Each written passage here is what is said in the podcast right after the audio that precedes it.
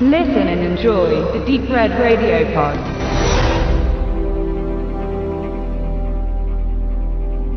Wir haben Wonder Woman gesehen im Kino, ein Film, über den irgendwie jeder spricht und der äh, zahlenmäßig auch gerade sehr gut dasteht. In den USA jetzt gerade schon auf jeden Fall sein Budget rein, fast schon das Doppelte.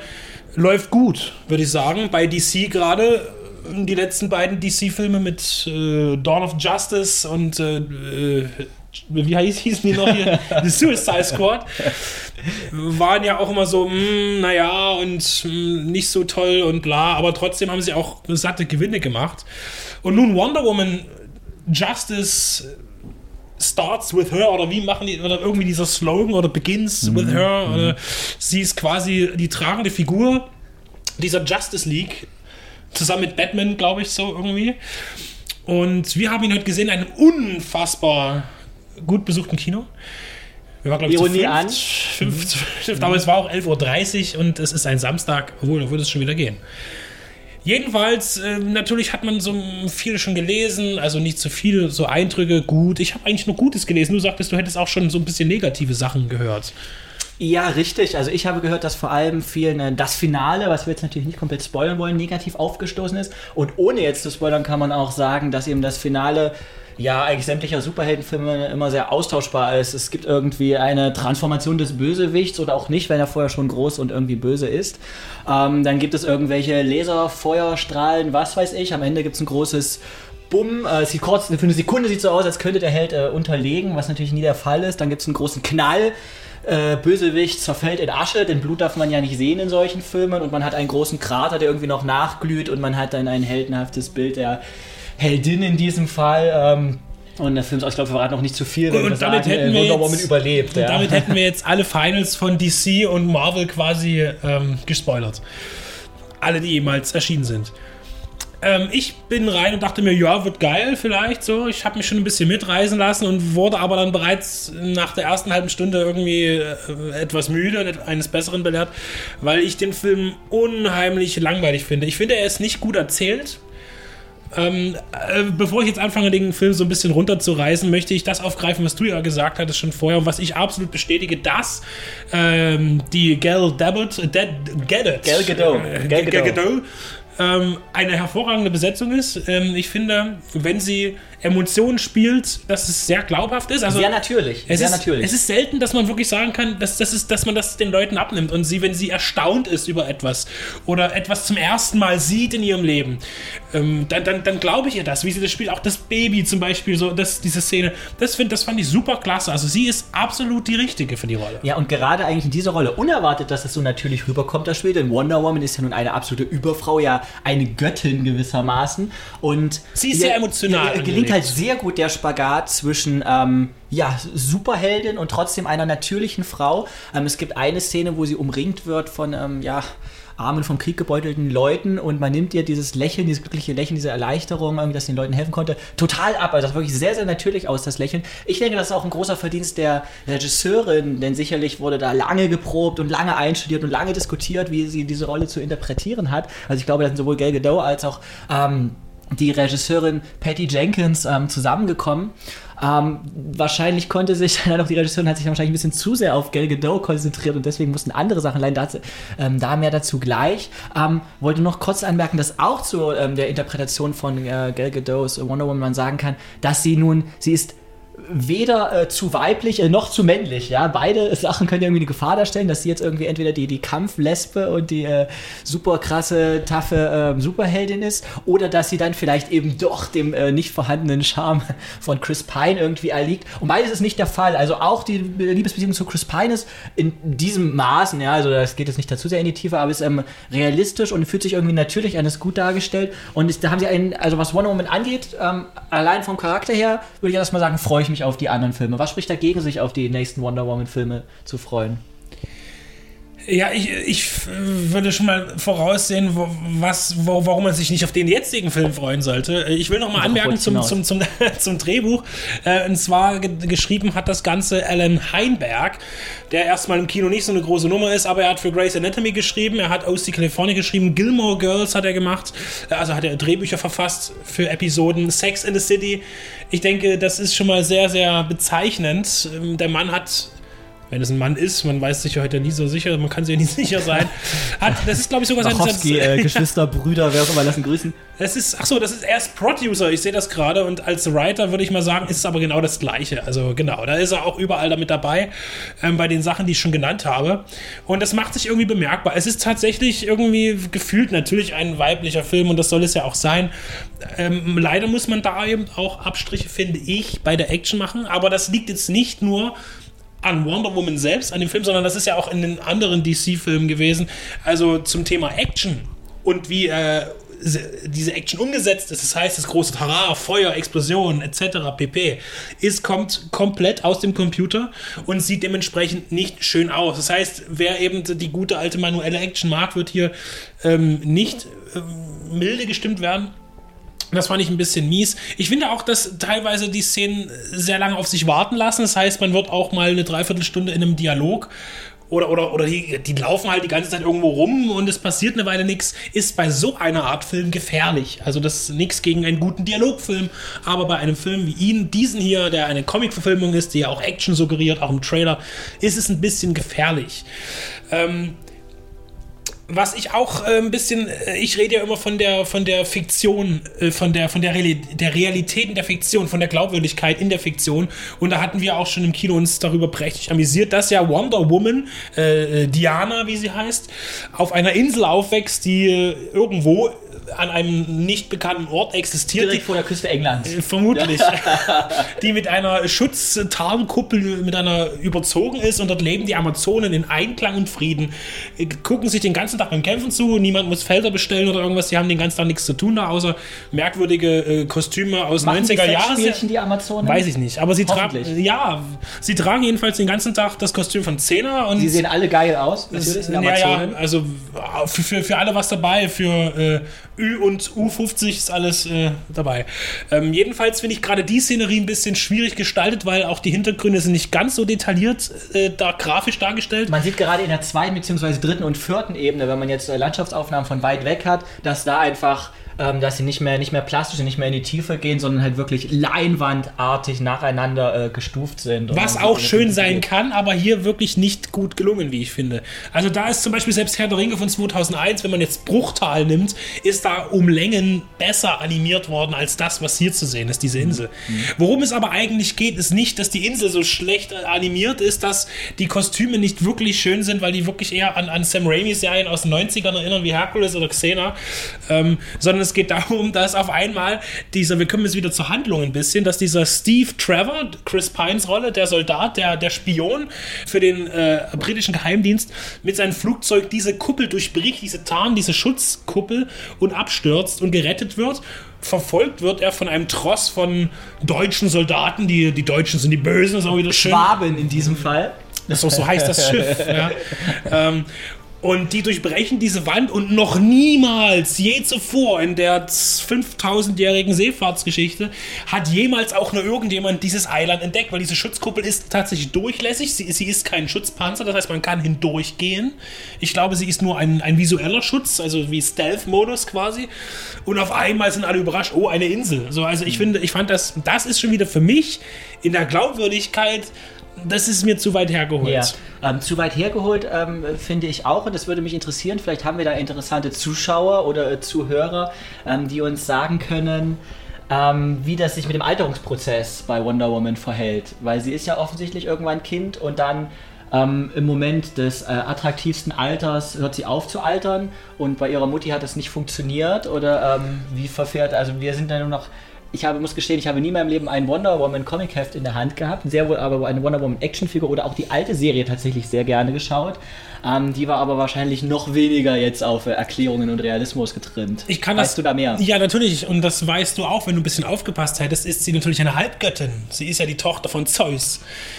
Ja und? Ja, und Halbgötter, denke ich mal, sind dann schon so ein Mit bisschen. 25 war's hören die auf und bleiben einfach geil. Okay, okay, alles klar. Ähm, weil wir wissen ja, also der Film spielt ja im Ersten Weltkrieg. Ich habe nur darauf gewartet, dass irgendjemand sagt, oh, wir befinden uns gerade im Ersten Weltkrieg. Ich hätte das sehr amüsant gefunden. Ähm, aber Chris Pine spricht ja von dem Krieg. Ja. Und äh, wir wissen ja auch, dass sie später in, also zumindest vorher. Jetzt verstehe ich den Witz erst. Achso.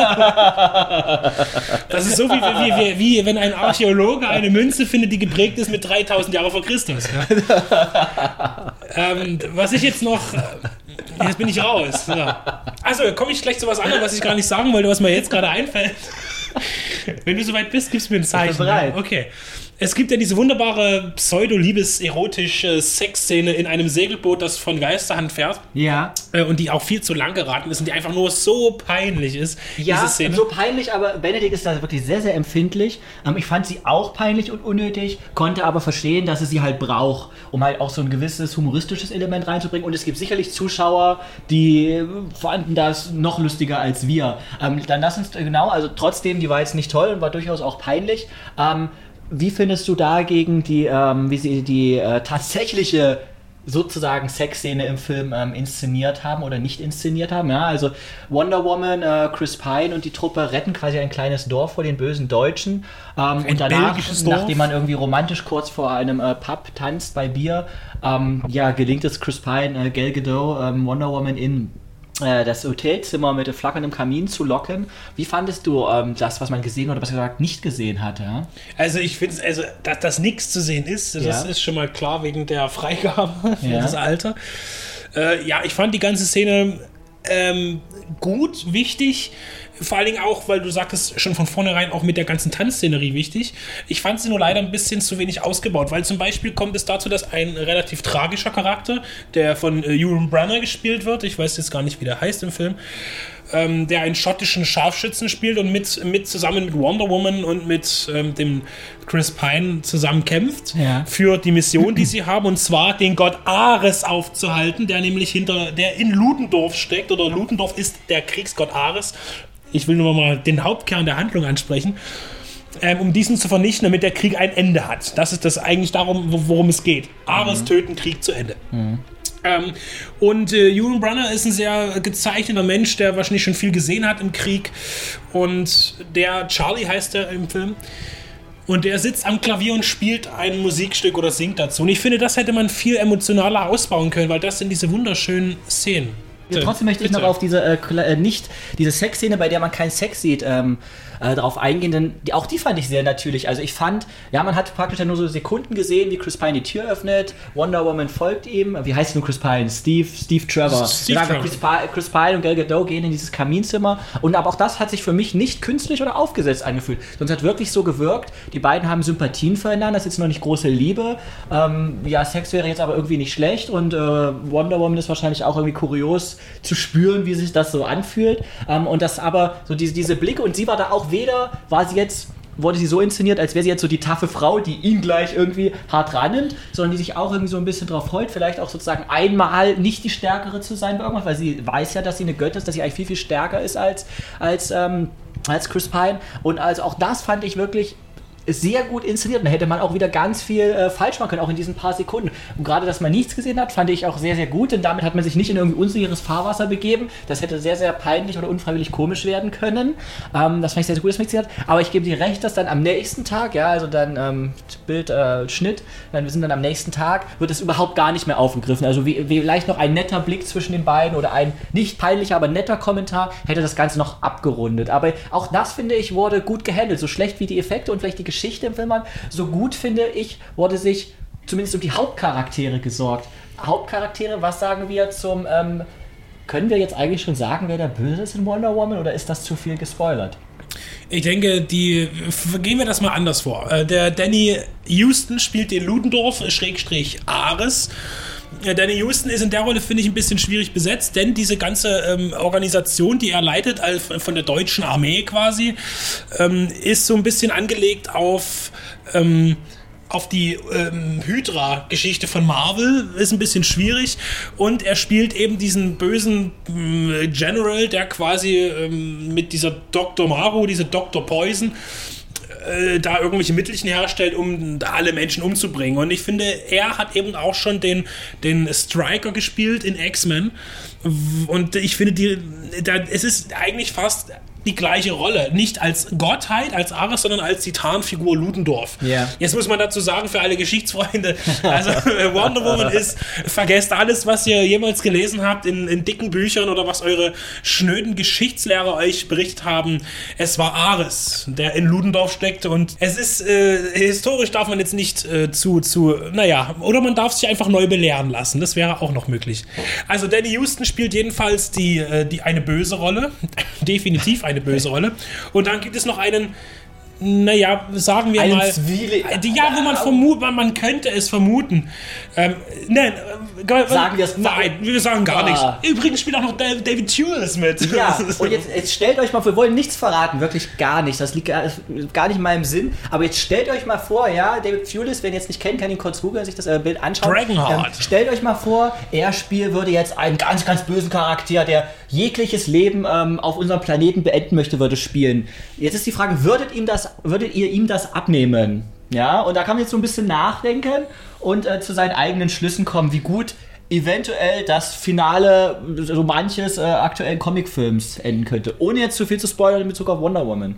Also ich finde auch, dass er eigentlich, äh, er hat ja schon öfter mal einen Bösen gespielt. Also ich habe schon Dragonheart gesagt. Ja, und schon da hat das nicht funktioniert. Ja, ich glaube, damals war er auch gefühlt 20 und hat, glaube ich, auch einen Auch wenn 20-Jährigen Sean Connery den gespielt. Drachen spielt, macht es Ja, das nicht und, besser. äh, ja? schon, und, und Mario Adolf ihn synchronisiert hat, zumindest ins Deutsche. Haben die beiden sich jemals getroffen, Sean Connery und Mario Adolf? Ich glaube, ja. sie sind eine und dieselbe Person. Ich glaube auch. Man sieht sie beide selten zusammen. Du hattest vor uns die Frage gestellt, wer Dr. Maru spielt. Ja, das habe ich aber auch schon angeschaut. Und zwar ist das eine äh, spanische Schauspielerin, zumindest hat sie in spanischsprachigen Filmen mitgespielt. Jetzt habe ich den falschen. Jetzt habe ich den, Dr. Maru geklickt. wer, wer ist Dr. Maru? Sie heißt Elena Anaya, was jetzt nicht, mal, nicht unbedingt auf Spanisch steht. Und sie sieht sehr hübsch aus. Sie ist auch nicht in Valencia, sondern in Palencia geboren, in Spanien. Wir sind so ignorant. Und ist offensichtlich eine dem ähm, guten Almodovar sehr liebe äh, Schauspielerin. Und dafür hat sie aber auch in einem der schlechtesten Filme aller Zeiten mitgespielt, Van Helsing. Richtig, der war noch schlimmer als Wonder Woman. Ähm, ich fand sie nämlich sehr gut in dem Film und ich habe die ganze Zeit überlegt, woher kenne ich sie, woher kenne ich sie, woher kenne ich sie, aber jetzt habe ich äh, in Erinnerung, ich glaube, sie erinnert mich äh, an eine Freundin von mir. Mich hat sie an das Phantom der Oper erinnert. Also Ja, in so dem ein Film. bisschen. Und da, ich, tatsächlich fand ich es auch nett gemacht mit der Maske. Es hat ihr nicht was zu grotesk gegeben. Ich fand, sie war auch trotz ihrer Bosheit und gleichzeitig Zerbrechlichkeit durchaus attraktiv irgendwie, also irgendwie interessant, würde ich sagen. Und man hat auch, ähm, sie hat das auch, fand ich, sehr gut gespielt, dass man ihr auch angesehen hat, dass sie dass das einen Grund hat, warum sie so böse ist und dass sie auch äh, vielleicht nicht nur glücklich ist mit ihrem aktuellen Leben. Natürlich nicht. Man sieht ja auch, dass sie so eine Gasverletzung hat, irgendwie von Giftgas. Das sind ja auch diese. äh, Sie ist also Opfer wahrscheinlich ihrer eigenen Experimente mal geworden. Man hätte das vielleicht noch näher beleuchten können, um dann. Ich finde, dass auch viel zu viele Charaktere eben nicht ausreichend beleuchtet sind, wie der Indianer zum Beispiel, der eigentlich überhaupt im nicht reinpasst. dabei war. Ja, der, der überhaupt nicht reinpasst in dieses ganze Prozedere, was ich aber auch gut finde. Aber ich finde, da hätte man viel mehr in die Tiefe gehen können. Jetzt ist es so, So wie Chris Pine bei Gal Gadot. überdurchschnittlich. Überdurchschnittlich. Er sagte, er, Überdurchschnittlich. er ist Also überdurchschnittlich. Das war eine komische Szene, als er dann nochmal, als sie im ähm, Schiff liegen. Das ist jetzt vielleicht eher was für die Leute, die Wonder Woman schon gesehen haben. Ich glaube, überhaupt unser ganzer Podcast ist eher etwas für die Leute, die den Film schon gesehen haben. Ähm, äh, als sie da zusammen im Schiff liegen und er nochmal betonen will, übrigens, ich bin überdurchschnittlich. Das hat irgendwie, das war komisch. Ja, man hätte auch viel mehr Peniswitze machen müssen eigentlich in dieser, in dieser, in dieser Ja, ich steh Yakuza, kann ja Yakuza, lachen, alle Das ist immer befremdlich, die ganzen Leute, die Witze über Penisse machen. Ich finde das immer irgendwie unangenehm. Ja, wenn sie Aber gut das sind, kann man schon einmal. Das lassen Gut, wir jetzt, aber ich das kenne kenn da ein, zwei. Aber das lassen wir mal bleiben jetzt.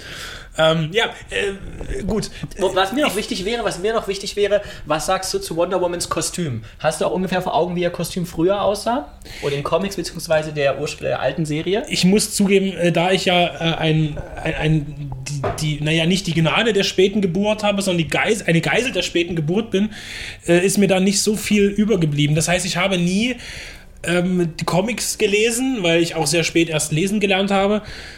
Na gut, man guckt ja ja die Bilder an. Nein, also jedenfalls habe ich auch die Serie nicht gesehen, weil in unserem Haushalt gab es keine. Ach so, ja, natürlich ist das Dress natürlich äh, dem sehr, sehr unähnlich, weil es gibt keine Stars and Stripes auf dem Kostüm. Ja.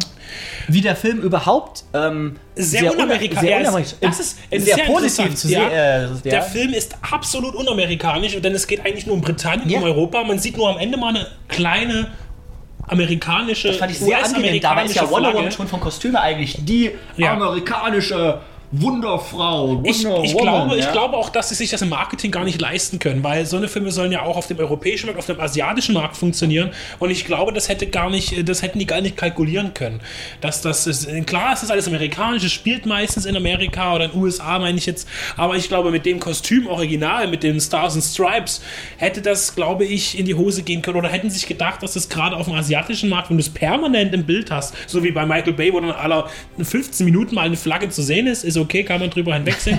kann man vielleicht noch rausschneiden in Asien oder Nordkorea. Äh, aber das ist, schwierig, glaube ich, das äh, zu vermarkten weltweit. Ich glaube, da sind sie auch. Ähm, aber äh, Captain America ist ja ähnlich, aber er ist halt auch äh, nicht so krass präsent. Du hast halt diesen Ja. dunkelblauen Anzug meist mit einem Stern, könnte auch ein russischer sein, Ja. man weiß es nicht. Ja, äh, ja. aber das Kostüm, äh, muss ich sagen, ja, ich habe dazu gar keine richtige Meinung. Ich finde, es sieht alles zu sehr, ja, diese Amazon-Geschichte halt.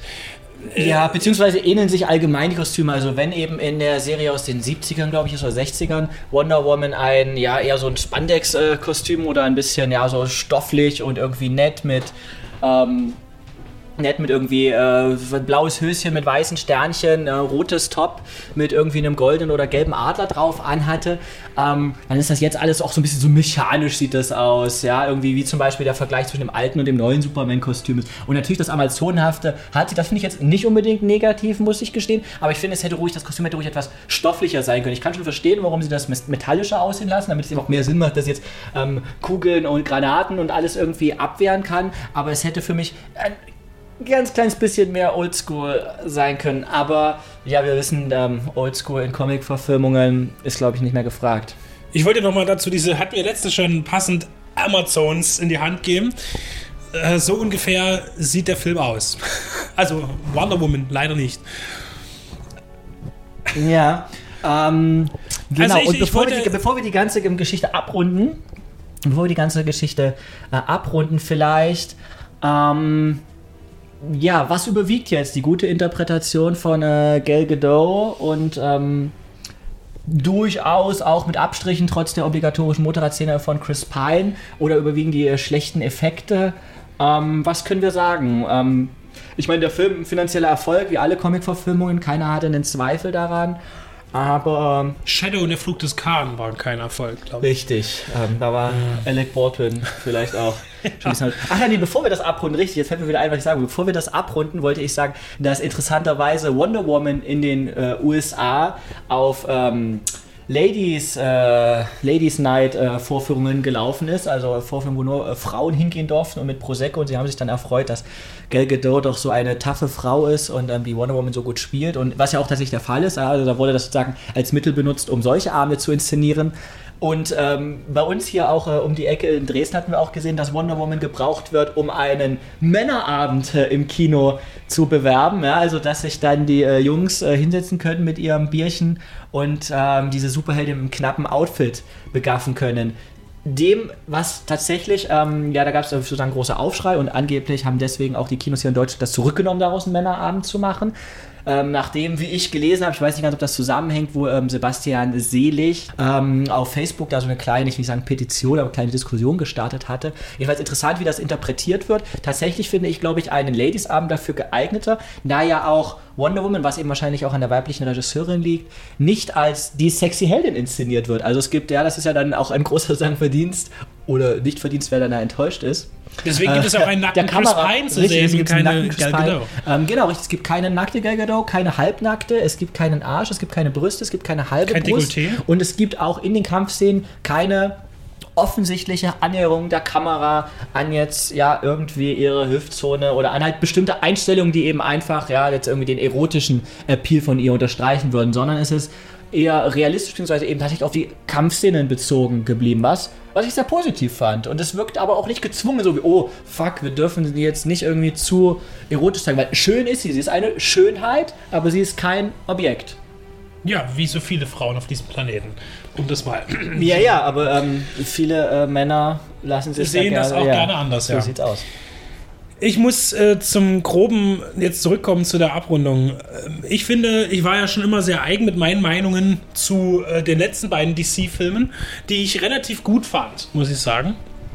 Sprich weiter. Und mein Problem ist, ich finde, er ist für mich leider der Schwächste bis jetzt. Ich finde, was bei mir eben immer sehr dramatisch ist, ich finde die Effekte wirklich nicht gelungen. Das ist eben das Problem, was ich habe. Für mich, ich, ich sehe den Film ja nicht nur wegen der, auch natürlich wegen der Geschichte und wegen der Charaktere und wegen dem Schauspiel, aber wenn eben dann die, die Effekte bei so einem teuren Film, 150, 149 Millionen Dollar, so belanglos sind, so, so nicht austariert, nicht, nicht äh, Relief, sage ich immer. Es ist nicht, äh, da gibt es wesentlich bessere Filme, die für weniger Geld sogar bessere Effekte machen. Ich finde, da wird kein Wert mehr drauf gelegt, finde ich, weil die Leute glauben, die Produzenten oder die Verantwortlichen, dass es den Leuten mittlerweile egal ist. Ähm, das finde ich eben schlecht. Die Effekte sind für mich null. So, ich finde, ähm, Hauptdarstellerin, top. Drehbuch finde ich leider etwas zu dünn. Es gibt schöne äh, Momente, schöne Szenen, aber im Großen und Ganzen ist er mir zu langweilig gewesen. Es gibt zu wenig Höhepunkte und zum Schluss eben der Höhepunkt ist genauso wie der Höhepunkt wie in Dutzenden anderen Comic-Verfilmungen. Deshalb finde ich den Film nicht gut und ich werde ihn mir auch sicherlich so schnell nicht nochmal anschauen. Er bekommt auf jeden Fall nochmal eine Chance irgendwann, aber ähm, ich muss sagen, ich fand ihn nach den Erwartungen, die man so hatte, man soll sich ja nie welche machen, aber ich fand ihn doch recht schwach. Okay. Ja, ich glaube, meine Meinung ist schon so ein bisschen so durchgeklungen, dass ich doch mich auf den nächsten Wonder Woman-Film freue, weil ich Gal Gadot sehr gut fand. Ich denke auch, dass Patty Jenkins auch den nächsten Film wieder inszenieren wird. Klar, die Effekte waren scheiße, die Geschichte irgendwie auch, ähm, aber ich würde sagen, er ging in Ordnung. Ähm, Nochmal abschließend, ist mir noch gerade noch eine interessante Frage eigentlich eingefallen. Ist es jetzt ein Plus oder ein Minus, wenn man den ersten Film eines Superhelden inszeniert? Ich meine damit, zum Beispiel als damals Batman Begins ins Kino kam, war der halt einfach toll, weil er auch die Geschichte erzählt hat, wie Batman zu Batman wurde. Ähm, Iron Man ist der erste Teil, ist der beste Film der Serie, weil er erzählt, wie Iron Man zu Iron Man, wie Tony Stark zu Iron Man wurde. Und das auch sehr, sehr gut erzählt. Jetzt inzwischen, äh, den letzten Superheldenfilm, habe ich fast das Gefühl, als wenn die Filme, die das erste Mal den Hauptcharakter einführen, darunter ja fast zu leiden scheinen. Wir müssen jetzt hier alles erklären, alles reinpacken und eine Basis für die nächsten Filme schaffen. In den anderen Filmen wirkt es eher wie etwas Positives. Sie können sich darauf konzentrieren, wie diese Person dazu wurde und müssen nicht ihre ganzen weiteren Abenteuer schildern. Was meinst du dazu? Ja, das ist immer diese Coming-of-Age-Geschichte, dass man immer den Leuten, das, man, man muss immer das Drama präsentieren, was dahinter steht, warum jemand zu jemandem wird. Ähm, und das haben ja aber alle Superhelden irgendwo. Jeder Superheld, jeder Comic-Charakter oder Comic-Held äh, hat diesen Moment, wo irgendwas Dramatisches passiert ist, warum er zu dem wurde, was er ist eigentlich. Ob das nun Peter Parker ist und der Tod seines Onkels meistens so oder ähm, ich glaube, in den Comics wurde das vielleicht gar nicht so, ich weiß es gar nicht, ob das in den Comics selbst in den Heften so, so stark thematisiert wurde eigentlich. In den Filmen braucht man das aber immer als Aufhänger und es ist tatsächlich so, Sicherlich wurde das in den ersten Nummern der jeweiligen Comicserien sehr intensiv thematisiert. wie gesagt, ich bin ja erst 15 und äh, das ist alles noch nicht ganz so, ich bin ja mit, mit Pokémon groß geworden. so, nein. Ähm, es ist so, dass ich finde, was mich jetzt mal wieder überraschen würde, wäre tatsächlich ein Superheldenfilm, der bei, bei fünf anfängt zu zählen. Das heißt, er ist da und es geht los. Das wäre mal wieder eine Überraschung, weil das mal wieder was ganz anderes wäre. Weil dieser Zwang, jetzt alles erklären zu müssen, ist irgendwann. Das hat man auch bei Wonder Woman gemerkt. Es ist irgendwie langweilig. Die, der, der, Wann der geht es jetzt los, ist immer die genau, Frage. wann, Wann, geht der Film Und das kennen wir ja los? alles schon. Da helfen auch sexy Amazonen nur bedingt was. Oder Die auch eine Blonde im Hintergrund, an alle, die den Film schon gesehen haben, die am Anfang so im Hintergrund läuft, ist eigentlich die hübscheste. Vielleicht wird die nochmal wieder geschickt. Ja, also wie gesagt, diese, diese ähm, Dramatik, die dort mal entwickelt werden muss durch die Erklärung, ist langsam die Luft raus. Sollte man vielleicht mal drüber nachdenken, ob man das weglässt, weil es wirkt eben wie Schema F, so wie eigentlich die Superheldenfilme alle mittlerweile. Ich glaube, Guardians of the Galaxy hat da so ein bisschen einen Rausschlag gemacht mit dem ersten Teil, der auf eine ganz andere Weise funktioniert hat.